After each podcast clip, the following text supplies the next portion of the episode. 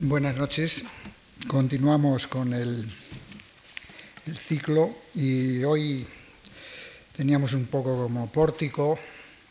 el tema de la ciudad del estilo internacional, continuando con los esquemas que habíamos iniciado el martes pasado. En general, el título de la ciudad del estilo internacional no es que sea ni siquiera una nomenclatura que esté propuesta un poco por la literatura, del, tanto del urbanismo como de la arquitectura, sino que trata un poco de acercarnos al campo en el que esta ciudad, producto un poco de la ideología del movimiento moderno, pues de alguna manera se había configurado como tal. La verdad es que como ciudad eh, que de, alguna forma tenga una precisión tipológica concreta durante el siglo XX, no ha sido así. Es lógico porque el fenómeno de la ciudad es un fenómeno abierto, es un fenómeno disperso, heterogéneo, múltiple, y por lo tanto no hay posibilidades de transformar la mirada de la ciudad como se puede hacer con el trabajo de una determinada orientación arquitectónica o pictórica transformarlos en un, ámbito de estilo. ¿no? Sí me gustaría reseñar desde una óptica algo, algo diferente a la que generalmente se suelen plantear estos temas, sobre todo desde la mirada del arquitecto, el acontecer que en la ciudad del siglo XX, finales del XIX, ha tenido una serie de, de, rupturas y de campos, ya en el día anterior hablamos de las rupturas del lenguaje plástico y de la reflexión que sobre el espacio el mundo de los arquitectos a través de la, pintura y de la escultura pues habían seguido. Señalaré algunos,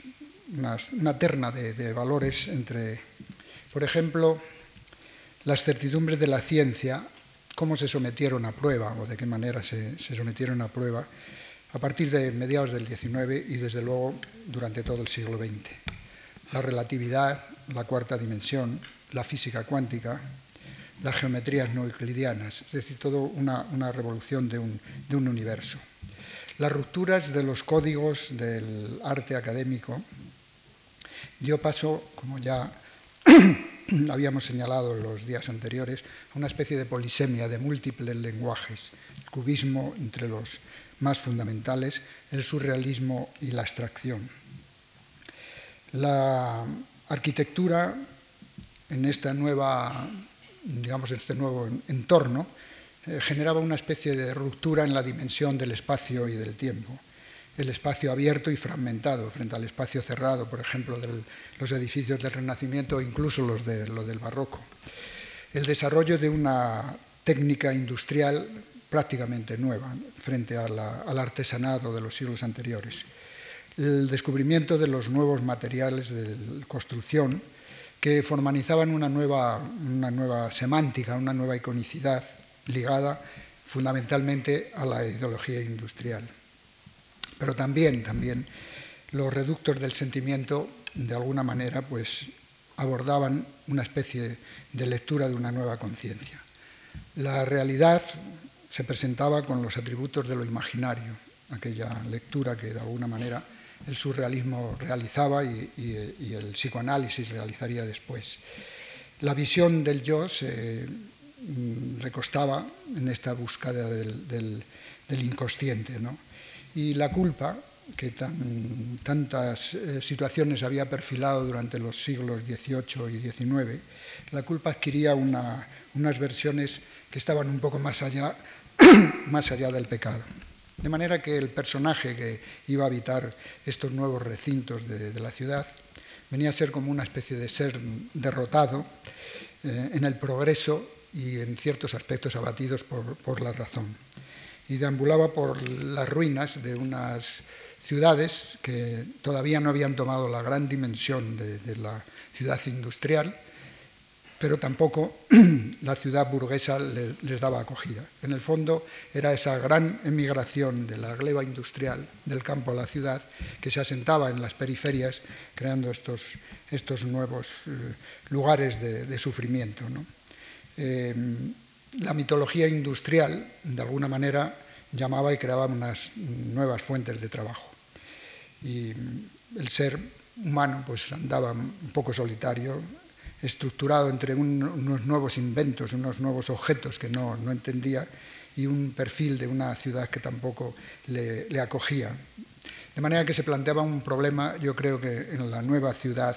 en la ciudad preindustrial, un problema en primer lugar de melancolía. La melancolía de la, pérdida de una relación con un mundo natural, pero que ya no tenía, no tenía vigencia. Veremos luego en algunas diapositivas cómo el pintor lo, lo hace patente.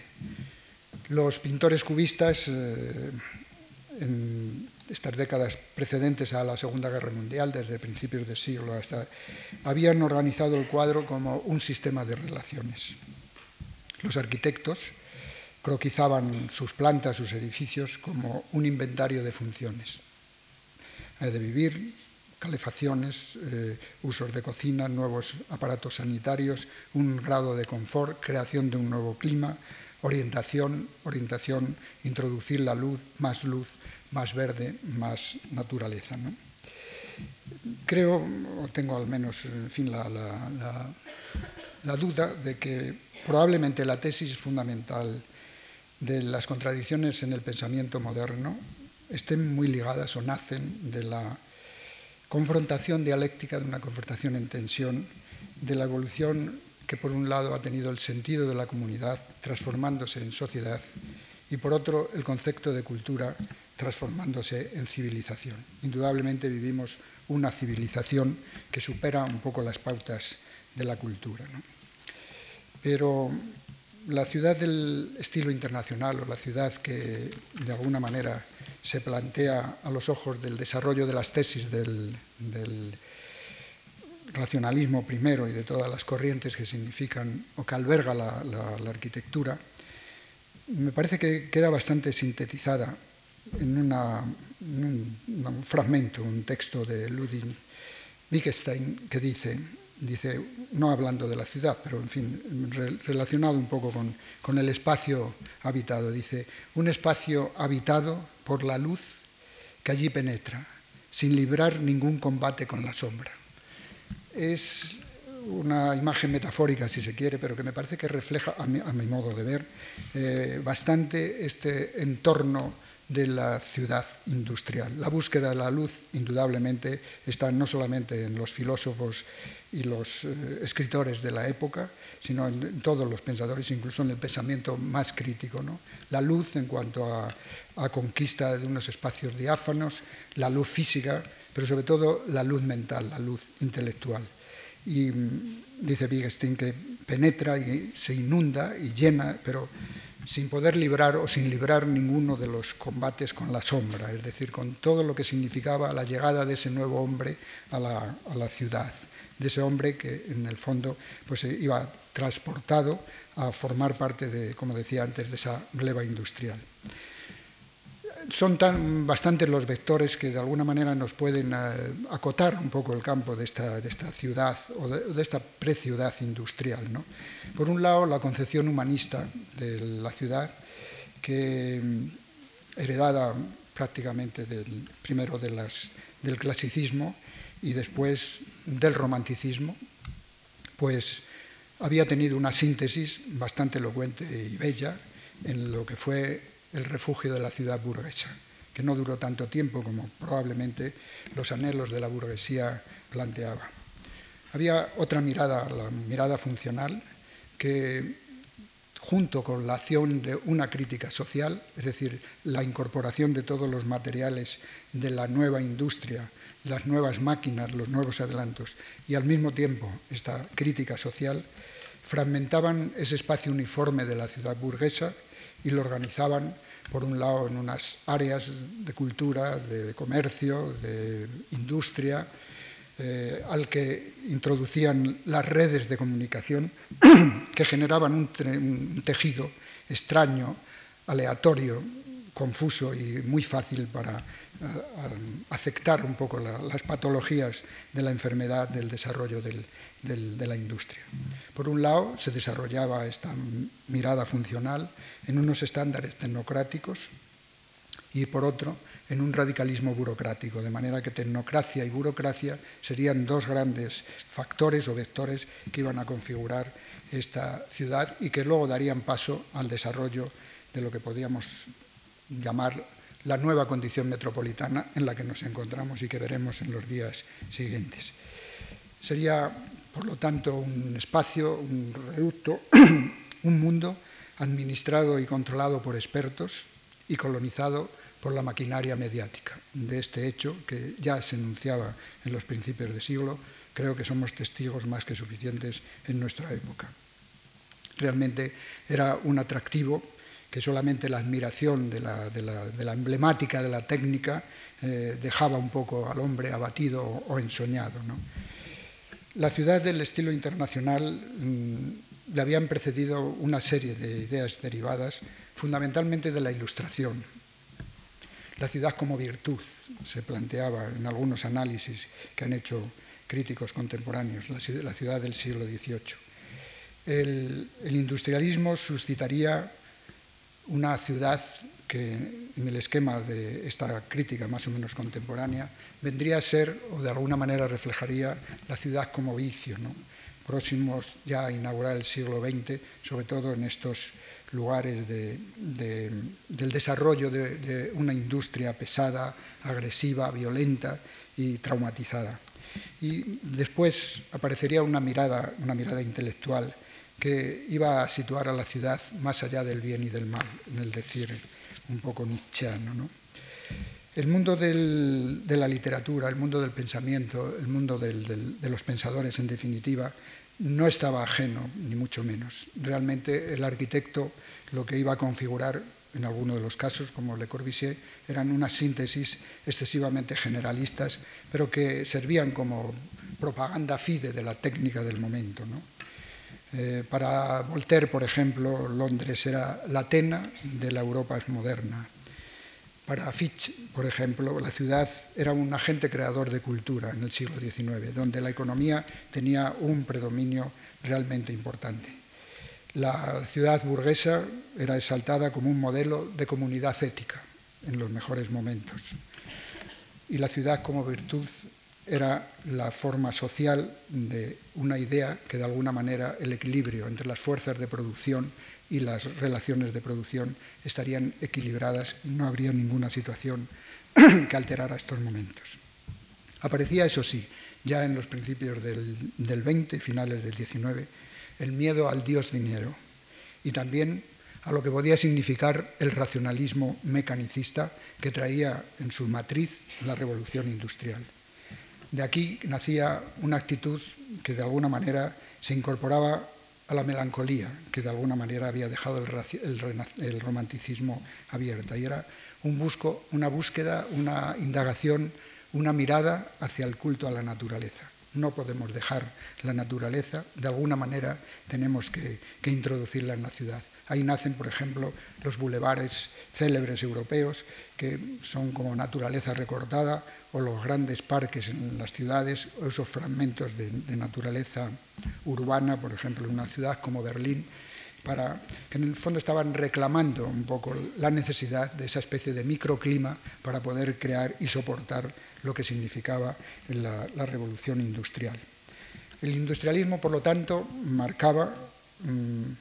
una especie de, ruptura con todos los periodos anteriores. Ya no era la tranquilidad del clasicismo que se había heredado de la Grecia o Roma, ni siquiera la ciudad defensa del, medievo, ni esa ciudad un poco abierta a la naturaleza del siglo XVIII. Había una ruptura radical por implantar una segunda naturaleza de matriz técnica, una segunda naturaleza en la que tenía que vivir el hombre ya de ahí en adelante el retorno a la sociedad agrícola iba a quedar en esta ciudad industrial o esta ciudad preindustrial marcada, por ejemplo, en un trabajo significativo del arquitecto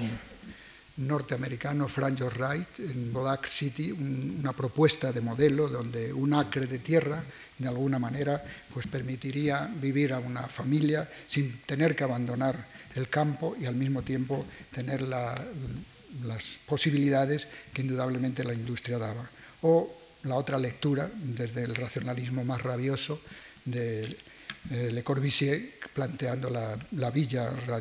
Ville Radier o la Villa Radiante, en donde rascacielos de tres millones de habitantes pues podían alojar en unas grandes extensiones eh, la, nueva, la nueva ciudad, arrasando evidentemente la ciudad existente. Pero en fin, para estos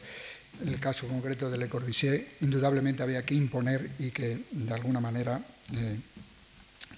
destruir todo lo que la memoria pudiera recordar de la plácida ciudad burguesa. Lo que en este ámbito de,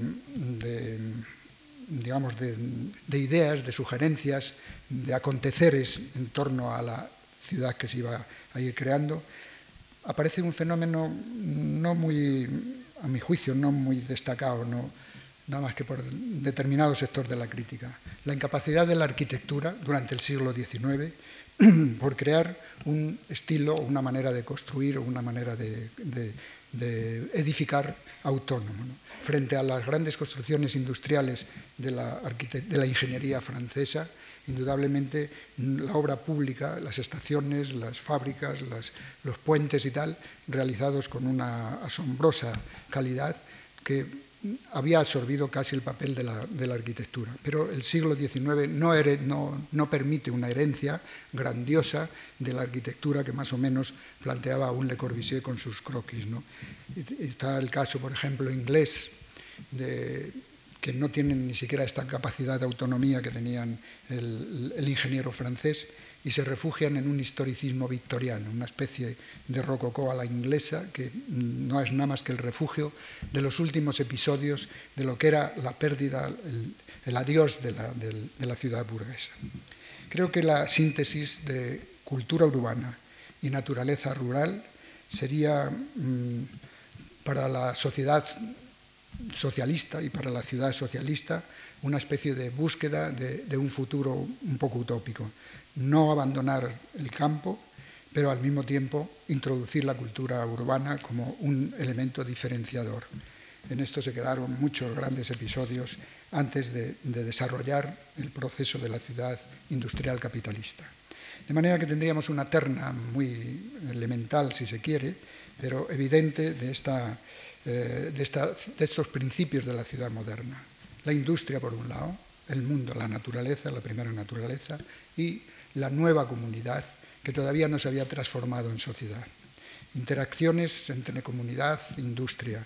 que generarían incluso episodios radicales como fue el año 17, la Revolución Rusa.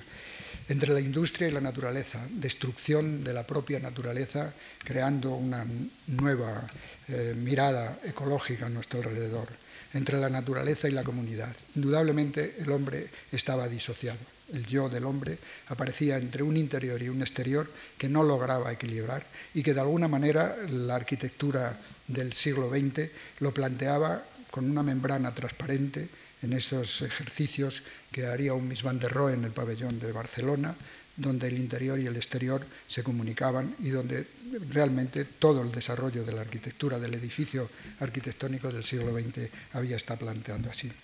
De manera que planteábamos un poco la ciudad moderna, la ciudad industrial,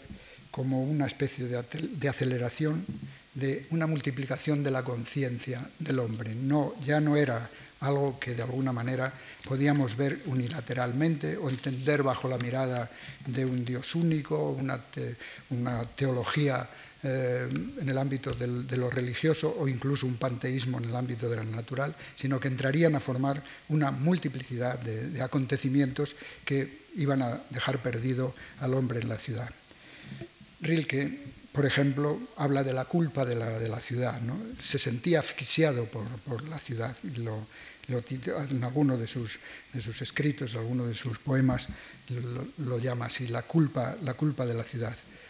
al lado de esto de una, aceptación estética del mundo de la pintura o del mundo de la plástica, incluso una aceptación más avanzada de la estética de la nueva metrópoli que Spengler pues, realiza con, gran, interés y, sobre todo inteligencia y que hace con una, una prefiguración, una especie de profecía de lo que habría de ser esta metrópoli en los finales del 20. Em, por un lado, Spengler en esta lectura de la, decadencia, por un lado, de la ciudad burguesa y de la aceptación de los valores plásticos y estéticos que indudablemente la, metrópoli tiene y que la ciudad tiene, la ciudad industrial, pues trataba un poco de equilibrarlos con los valores neoarcaizantes de, no de una naturaleza, puesto que era consciente de que la industria era un hecho ya significativo de esta segunda naturaleza, sino pasarlos por encima de aquel concepto de la ciudad del vicio o de la ciudad de la virtud, es decir, de la ciudad más allá del mal y del bien. No, hemos de engañarnos, era la época en que Nietzsche también trabajaba en otros planos del pensamiento humano. con el nazismo, en los años 28-30 y sobre todo ya con la llegada al asalto a la razón en el 33, la ciudad iba a tener unas posibilidades al menos en, los postulados del nazismo, que era, se acogían a aquella literatura o la literatura del pavimento, es decir, el llenar de hormigón prácticamente la, la primera naturaleza, y incorporar el estilo internacional, pero para avasallar, mm, generando una mecanización de la vida. El asalto a la razón truncó aquellos episodios mm, que planteaban una, ruptura contra, contra, el nazismo, como era Weimar, pero aquello, como decíamos el otro día, duró una primavera. Pero todo este gran movimiento de los Gropius, Miss van der Rohe, en fin, el expresionismo, Meldenson, serían un grupo de arquitectos que después podrían florecer una vez que huyendo del, nazismo, pues pudieron trabajar en América, pero fue una germinación junto con los constructivistas rusos de la, Europa central que efectivamente veía cómo se le marchaba de las manos a través de un capitalismo agresivo y un capitalismo monopolista. De manera que la espacialidad de la ciudad industrial sería, por un lado, mecanizada todos los fenómenos de la vida, por otro, era una espacialidad fragmentada en zonificaciones, industria, comercio, eh, residencia, educación y al mismo tiempo pues nos planteaban unos problemas de desarraigo y sobre todo de la fragmentación del hombre. Todavía creo que esta fragmentación entre el yo del hombre no ha sido suturada ni siquiera por el desarrollo y los avances que han significado la incorporación o la llegada de la metrópoli a los nuevos territorios urbanos. Por sintetizar, antes de pasar a mostrarle algunas diapositivas, señalaría esta terna que creo que caracteriza mucho a la, ciudad industrial ya iniciado el siglo, mediado el siglo. Mecanización, circulación, desarraigo y espectáculo. Cuatro valores que de alguna manera volvían otra vez a esa terna que habíamos comentado antes de naturaleza, comunidad e industria, en los soportes en los cuales la ciudad preindustrial se va a desarrollar. Vamos a ver una serie de imágenes de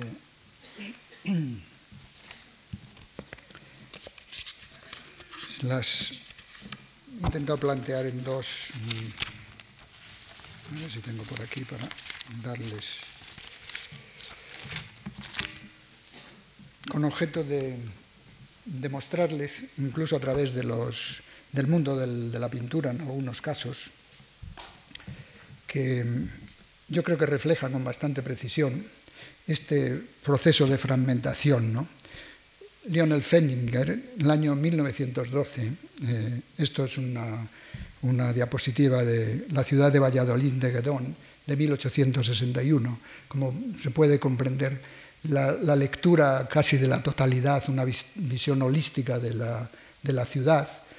a través de la naturaleza, donde el predominio de la naturaleza es más, más que evidente. Es decir, se acerca de una manera modesta, hiere los bordes, pero de una manera tranquila, y hay una apacible calma en esta especie de incorporación de campo y ciudad en esta transición hacia la metrópoli. El de alguna manera genera una incomprensión de un fenómeno que ante su mirada se presenta como nuevo. Es una geometría de la ciudad, lo titula. Realmente no tiene capacidad casi ni siquiera para subtitular con algún argumento del sentimiento, sino la geometría, fenómeno de la abstracción que de alguna manera inundará el campo de la ciudad. Dos ejemplos, uno próximo, de este proceso de, destrucción, digamos, del, territorio del espacio, ¿no? la llegada del rascacielos, la concentración por el proceso tecnocrático y burocrático, y al lado de esto eh, esta especie de distonía urbana en la que el edificio permanece de forma aleatoria, surge una escala completamente distinta, el, eclecticismo del pequeño edificio este de la, derecha aquí de la Plaza de Colón, la incorporación en la transformación que la, calle sufre a través de estos nuevos ejercicios del decorado del agua, al fondo ya se ve otra lectura de un código racionalista, es decir, es un caos completo en el que la ciudad empieza. Esta foto anterior de la derecha es una foto de Nueva York de los principios de los años 20 o 30, en donde la recuperación del suelo se hace de tal manera que es casi como los rascacielos son sembrados como semilla, crecen y en la primer sementera que viene son derruidos para construir. La vida del rascacielos hoy en la actualidad en Nueva York viene a ser de unos 15 años. Al fondo se ve ese nuevo rascacielos, es decir, esta mm, fructificación del territorio urbano a través indudablemente del fenómeno económico. Dos imágenes, la de Steinberg de el año 1913, que lo titula La ciudad, a la derecha, estas eh, poblaciones que deambulan a través de estos escaparates en las ciudades de Centro Europa, y a la izquierda estos pequeños reductos, una especie de, guetos para el, empleado de la empresa que baja un momento a tomarse un café para después continuar en medio del edificio Rockefeller y que son como pequeñas zonas para las tribus urbanas a las que pertenecen determinados, mm, determinados grupos sociales y que se encuentran en plena, en plena urbe a través del tráfico de, no solamente de peatones, sino de circulación y en medio de estos grandes gigantes de la ciudad. Son imágenes que la pintura es, del 13, eh, están demostrando cómo la incomprensión de un fenómeno urbano que mm, rebasa todos los límites. Es un acontecimiento que deja anodada a cualquier observador urbano que venga a la ciudad. O estas dos fotos, vamos, este cuadro de Pizarro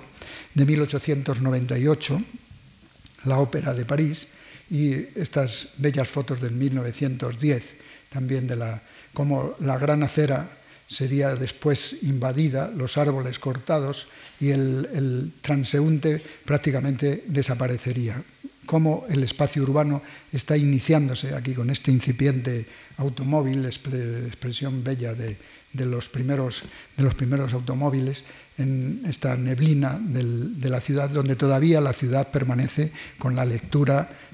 célebre del célebre urbanismo de, Napoleón, con estas grandes avenidas y estos espacios tan bien construidos en la estética completamente renacentista.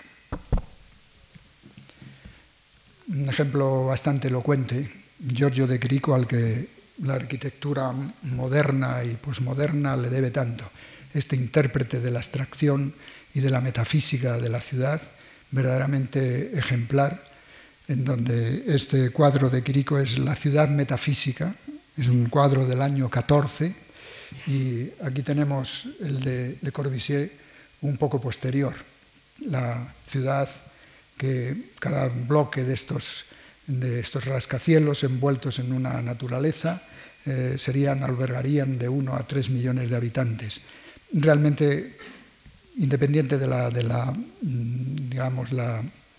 mm, la escritura racionalista se diferencia muy poco de lo que son los grandes paquetes urbanos que podemos contemplar en todas nuestras ciudades. Como este anticipo a través del dibujo de alguna manera estaba reflejando la realidad de esta ciudad industrial por zonas, estas las zonas de habitación, luego vendrían otras zonas de industria, otras zonas de la cultura, zonas del... Más tarde llegaría la motorización de la ciudad, todavía aquí hay un equilibrio entre zona construida para habitar, jardín y espacio libre, frente a la llegada del automóvil, que sería la invasión por completo, llegaría a metalizar por, por completo las grandes áreas urbanas. Un ejemplo bastante significativo también del concepto de la calle en una zona de, me parece que es México, una ampliación vamos, una ampliación, una zona de la periferia mexicana, donde la calle principal es el eje que de alguna manera articula todo este desarrollo de, construcciones en, vivienda de, suburbios, suburbiales, eh, con una tipología que se repite hasta el infinito, y como la entrada del desarrollo industrial hiere el paisaje urbano a través de la, de la autopista de la ciudad, generando esta mm, vista de un Madrid muy reciente en, la zona sur de Madrid. En el, concepto de, llegada del protagonismo principal de la calle para que sirve un poco a la organización del, automóvil. Los centros de transformación,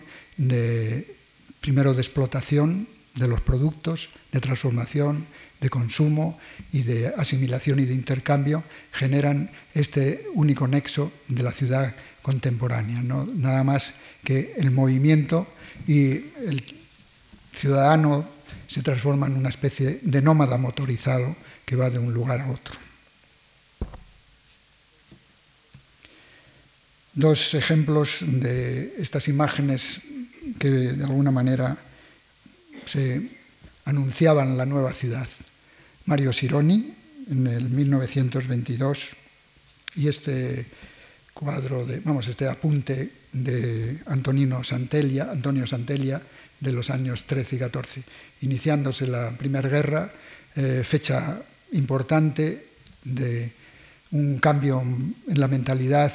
o en el desarrollo, más que en la mentalidad, en el desarrollo de la ciudad industrial, el periodo de entreguerras. Esta ciudad desolada de Sironi, que de alguna manera se aproxima mucho a, las propuestas que hace Giorgio de Quirico, también en una especie de lectura metafísica, donde aparecen los arquetipos de la nueva ciudad. La chimenea, la industria, la fábrica, el evento de oficinas, el, el gran puente para el ferrocarril y los coches. No existe nada más que al fondo la figura de una especie de seres eh, humanos esbozados ya en, el crepúsculo de la tarde, pero sin que tengan ninguna vigencia. De manera que el, protagonismo es la luz que decía Wittgenstein, pero sin que las sombras entren un poco en conflicto y después el vacío más absoluto. Aquí exactamente igual, casi el hombre ha desaparecido. Es bastante significativo en estos ejercicios de principios de siglo. Una mirada del paso de la ciudad rural a la ciudad burguesa, el, eje este madrileño del paseo del Prado, en donde tres ciudades se simultanean, una pequeña estructura barroca, una estructura del desarrollo burgués y después una eh, serie de edificios aislados que son estos grandes Museo del Prado, todas estas el Jardín Botánico, que son elementos herencia de la Ilustración. Incluso en la propia cartografía se puede ver e interpretar cómo estos son como islotes completamente ya en el, último estentor que llegan donde acontece el desarrollo de la ciudad de una manera implacable. Es curioso observar en este blanco eh, del espacio vacío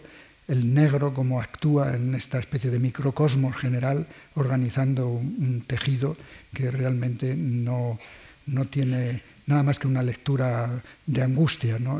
siendo uno de los esquemas más, más urbanos y más atractivos. Pero aquella lectura del campo ha desaparecido por completo.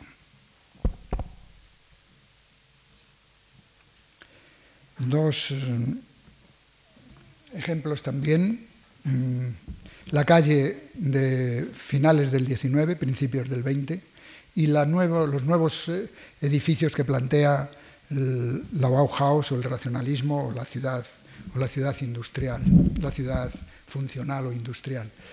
Eh, más espacio verde. Aquí ya aparecen los hombres, pero como elementos casi extraños en este paisaje de, estas geometrías abstractas. ¿no? El campo, el jardín, la naturaleza geometrizada, pero al fin. Y después eh, la ruptura del muro en amplios ventanales por donde penetra la luz. La utilización de los cuerpos superiores, donde el Renacimiento se exhibía con su emblemática estilística, aquí entran a formar parte de una funcionalidad o bien de unas guarderías infantiles o de una serie de recursos para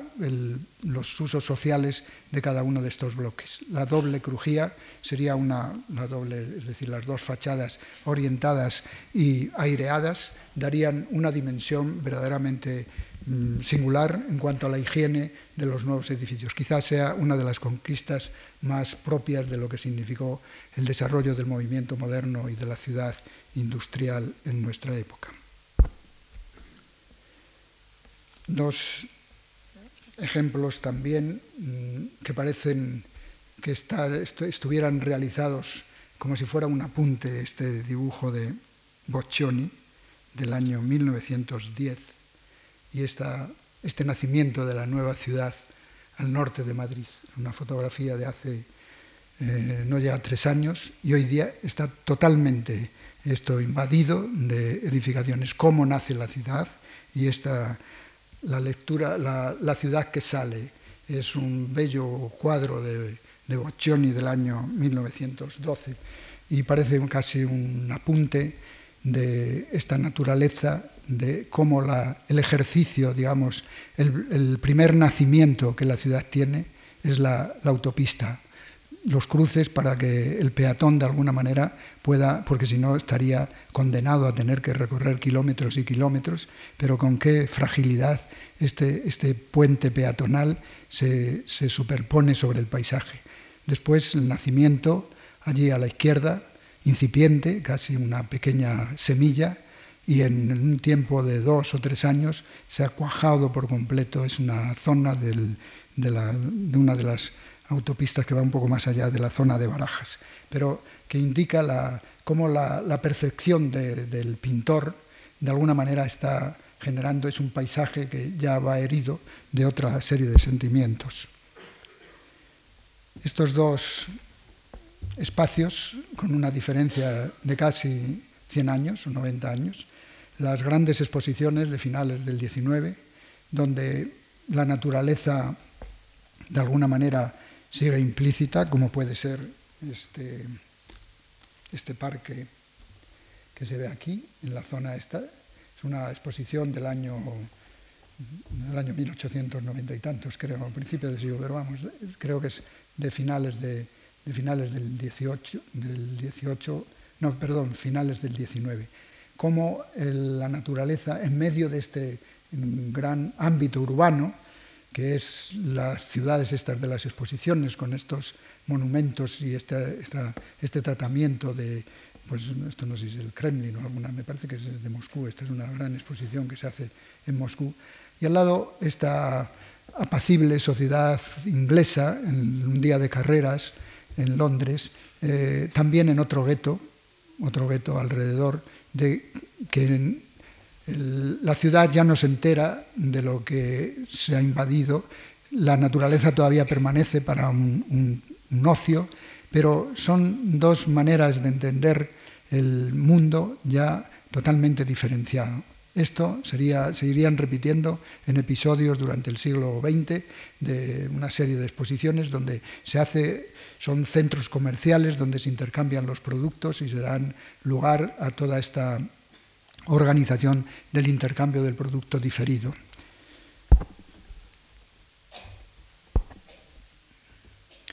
Dos imágenes muy elocuentes de lo que la calle, en lo que la calle se iba a transformar. Esta foto de la, de la izquierda es de Devancher y es una foto hecha en París, espléndida foto, eh, de 1902, y lo titula La carga. Es una carga de la policía frente a los manifestantes que reclaman ya la calle no como un elemento solamente de exhibición o de paseo, sino que es el lugar donde manifestar su crítica social. son las primeras manifestaciones de los obreros en, París,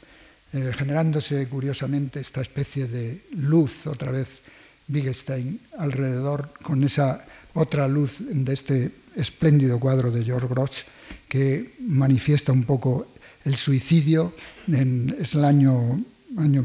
Grosz, esto lo, lo, pintan en el año 16, hay una diferencia de, de 14 años. En, la, en Berlín la calle, la prostitución, el crimen, la droga, una especie de anuncio de lo que la ciudad, en la ciudad industrial lleva, la ciudad del vicio que comentábamos antes, frente a aquella otra ciudad de la virtud, un poco de, la, de, los, los, aspectos que veíamos en la, en la imagen anterior. Estas dos utilizaciones de la calle con una eh, lectura completamente cargada de, simbolismo de lo que los contenidos sociales de la ciudad iban a albergar y al mismo tiempo eh, urbanización semiprogramada y, y transformada en el transcurso de muy pocos años casi en un ámbito urbano. Es decir, que eran chabolas que se transforman a continuación en una pequeña vivienda un poco más digna, que después se, se, genera todo un mercado de la vivienda y la ciudad se organiza con esta simplicidad. Una calle, lo mismo que veíamos en aquel eh, aquella fotograma de México, una calle alrededor de las cuales se van asentando las chabolas, se generan una serie de, de círculos, después hay una especie de revisión de algunos de estos temas para unos asentamientos un poco más dignos. Estos espacios están en expectativa de un futuro uso de manera que el paso de estos cinturones es cuando el proletario rural se transforma en hombre urbano, transformándose después en, técnico más o menos cualificado o artesano, para pasar de generación en generación hasta la conquista de la ciudad. De manera que la periferia urbana es una periferia, en muchos casos, en la ciudad industrial, en muchos casos, por no decir en casi todos, una periferia de dolor y de sufrimiento. Curiosamente, esta manera de organizar el espacio en la ciudad preindustrial o industrial, estos son los años 50, 60 en Madrid, del periodo de mayor emigración, después en la ciudad posindustrial o posmoderna o poscapitalista, pues se organiza, pero ya para vivir unas clases que han dado el salto de, un proletariado urbano a una clase social ya más o menos establecida, desde el burócrata, el oficinista, el empleado, el titulado, el titulado medio superior, es decir, toda una cantidad de, gentes, hijos de estas generaciones, o no hijos, pero vamos, el, el, tratamiento físico después es esta pequeña vivienda adosada con dos plantas, con las mismas características que tenían los primeros elementos iniciales, con las calles completamente, un pequeño jardín, y detrás estos ya ni siquiera tienen un, una pequeña, un pequeño huerto, que es una herencia de aquellas viejas eh, tipologías inglesas de los años 17 o 18. La ciudad eh, de los principios de los años 30-33, eh, Alemania, durante el periodo del nazismo, realiza una de las, mm, o pretende realizar y de hecho en parte lo realiza, una de las grandes operaciones de remodelación del Berlín, eh, del, Berlín de la época. ¿no? A través del arquitecto Albert Speer y su equipo monta una especie de gran avenida con el concepto casi eh, hasmaniano de las, de las grandes avenidas y los grandes bulevares, creando al fondo el gran templo para la reunión de las juventudes nazis y alrededor de estos el concepto de la manzana, pero con un tratamiento más o menos histórico que después pues algunos de los arquitectos modernos han utilizado como referencia e innovación en los años 70 y 80. Este gran eje de, la, de la Alemania del 33 que en un paralelo trataríamos un poco de hacer otra vez la lectura ya aquí de un, de un eje urbano, vamos, un eje urbano, en este caso una autopista urbana, puesto que el nacimiento de la ciudad a la derecha se completará y esto que ahora, bueno, ya no, ya no es campo tampoco en la actualidad, se va a transformar en este gran eje con una similitud parecida en donde el punto de referencia no existe, es el infinito. Este es uno de los, digamos, de las grandes mm, condiciones que aborda la metrópoli moderna. es una ocupación del territorio, una colonización del territorio a través de la circulación, pero que no tiene límite, ni tiene punto de referencia, ni tiene finalidad. Esto al final es un fondo de saco con un punto donde el, eje semántico, la, iconicidad, el signo del arco termina de alguna manera. Son puntos efectivamente única y exclusivamente para desarrollar los grandes desfiles marciales del tercer nazismo. Otra um, manera de ocupar el territorio, la, ciudad industrial, dos formas, a través del río, esto es, esto es Madrid, no es, no es Madrid, sí, esto es Madrid. Esta es la canalización del, Manzanares, eh, una, serie de lazos desde la entrada sur, donde sobre el territorio mm, corriente, vamos, la primera naturaleza, se implanta un segundo territorio, una segunda naturaleza, el nuevo paisaje, el nuevo paisaje industrial. Indudablemente, al ver esto desde el aire o desde la tierra, estamos contemplando una, nueva, una nueva espacialidad. Como la circulación, aquí el personaje, si no va en el coche, no puede, no puede existir. Esta otra transformación de, es decir, sobre los elementos que existen, incluso sobre los elementos naturales, se encauzan a los límites de dejar sin bordes los ríos y, generar un paisaje totalmente nuevo e inédito. Este es otra manera de ocupar la ciudad mm, con los territorios de los nuevos usos. Este es el, parque de Múnich que se realizó durante la tercera, durante, perdón, la, última Olimpiada. Eh, la ciudad de Múnich, como conocen ustedes, pues, o, en alguno de ustedes, eh, fue bombardeada por una confusión de los aliados en los últimos días y arrasó la parte central que está totalmente reconstruida. Todos los escombros fueron trasladados a la periferia de la ciudad y esperaron durante unos cuantos años hasta que llegó la Olimpiada y transformaron aquellos escombros, introduciéndole unos metros de humus vegetal en este gran parque, que es donde están todas las instalaciones, se crearon unos lagos para las competencias y se ha transformado en un parque, un parque urbano de una gran, de una gran calidad. La, la nueva ciudad también utiliza todos estos nuevos territorios del desperdicio como un elemento cuando es inteligente la postura, ¿no? La postura del diseñador, me refiero. Estos dos ejemplos son mm, característicos de cómo la ciudad, la calle se ha transformado en un soporte de referencias. Aquí lo único que podemos leer, salvo algunos edificios ya clásicos en el, en el downtown neoyorquino, pero esta escala de iconicidad verdaderamente trasladada a unos niveles asombrosos, a la lectura, es decir, que es, un, libro abierto y la calle, ya la fachada, no es nada más que un soporte de alusiones, de alusiones y de ilusiones, porque en el fondo es la comunicación de, como está de alguna manera patente en este, en este cuadro de, de Surbach, que es del año 1900, 1914. ¿no? Esta incorporación del cubismo llevado ya a la multiplicidad de imágenes. En realidad, esto es una lectura totalmente cubista de la, de la calle moderna. El peatón, la lectura del tráfico, los signos del tráfico, los peatones, el vehículo, las, las esculturas, los elementos verdes, el, el, escaparate, todos son una serie de signos aleatorios e indicativos de una manera de ser y de una manera de interpretar la vida en la ciudad.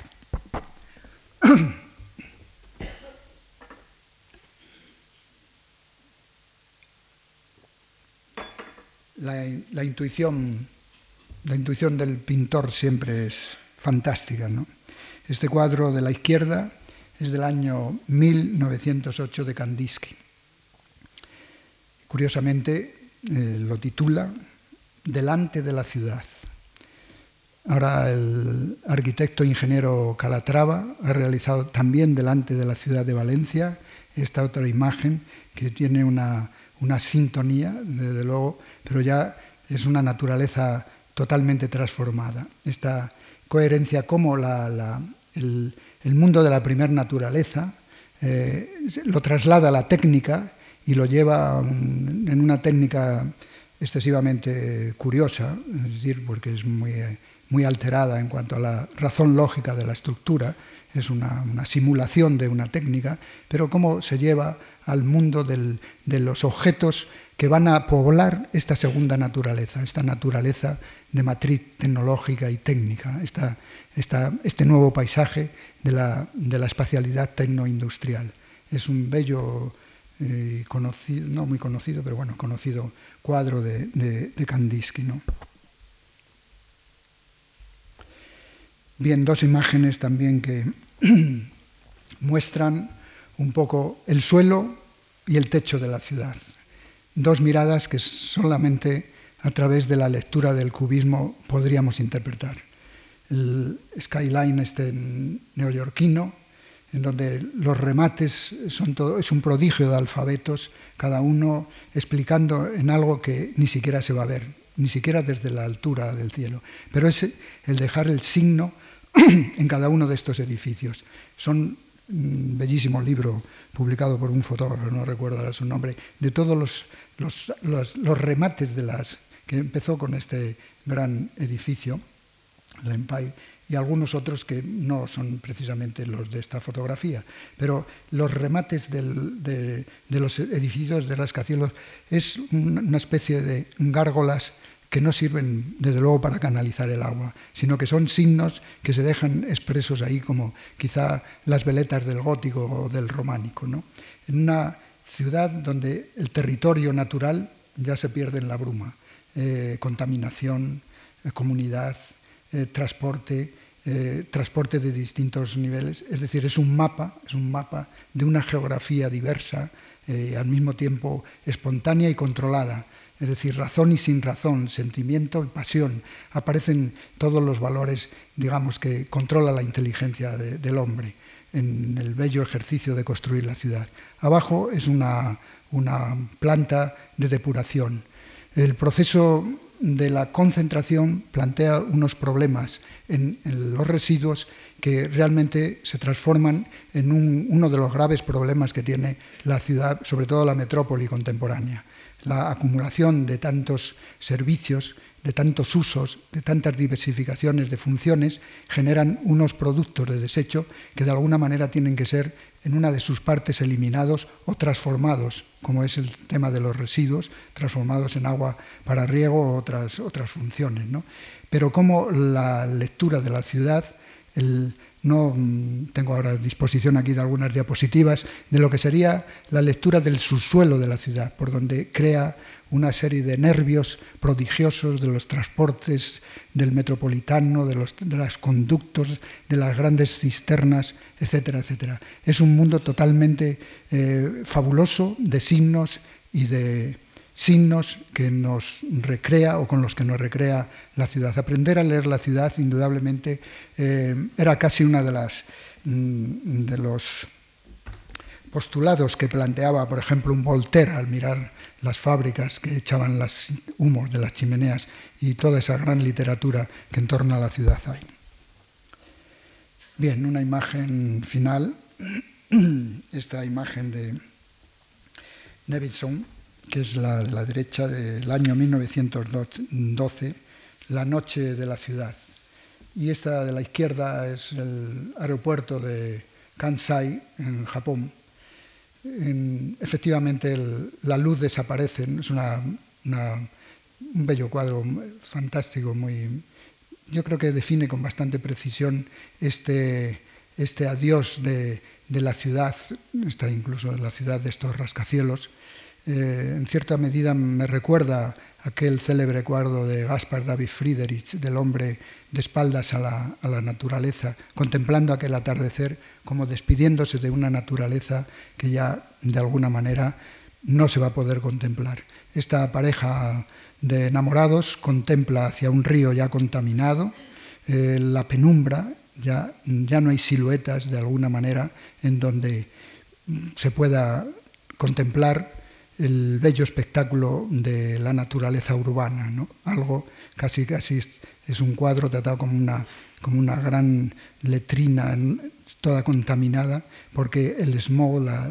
barre cualquier silueta. Y aquí a la izquierda, esta noche en la que nos encontramos en cualquier aeropuerto, cualquier no lugar, puesto que los lugares ya de tránsito prácticamente se ha transformado toda la, la,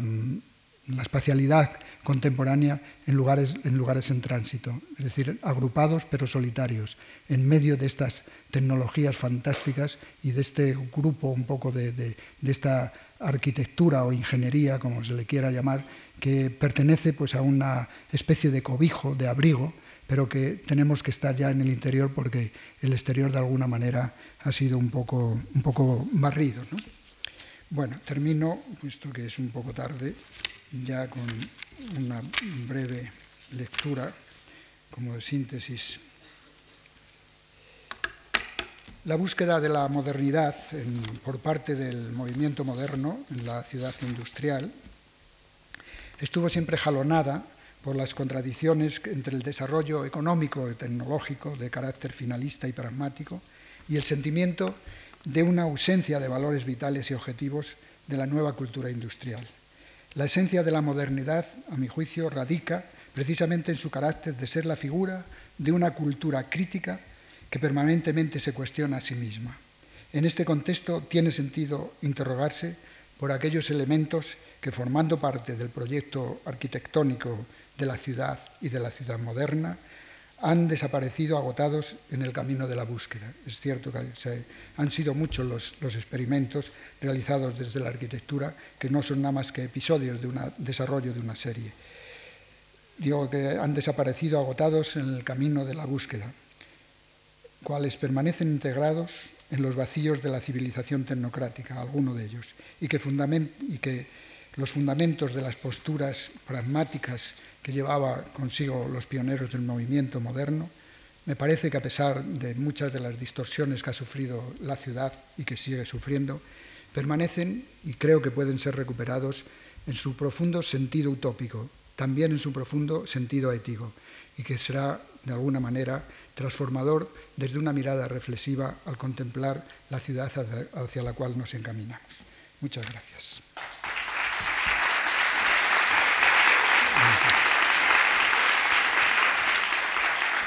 Gracias.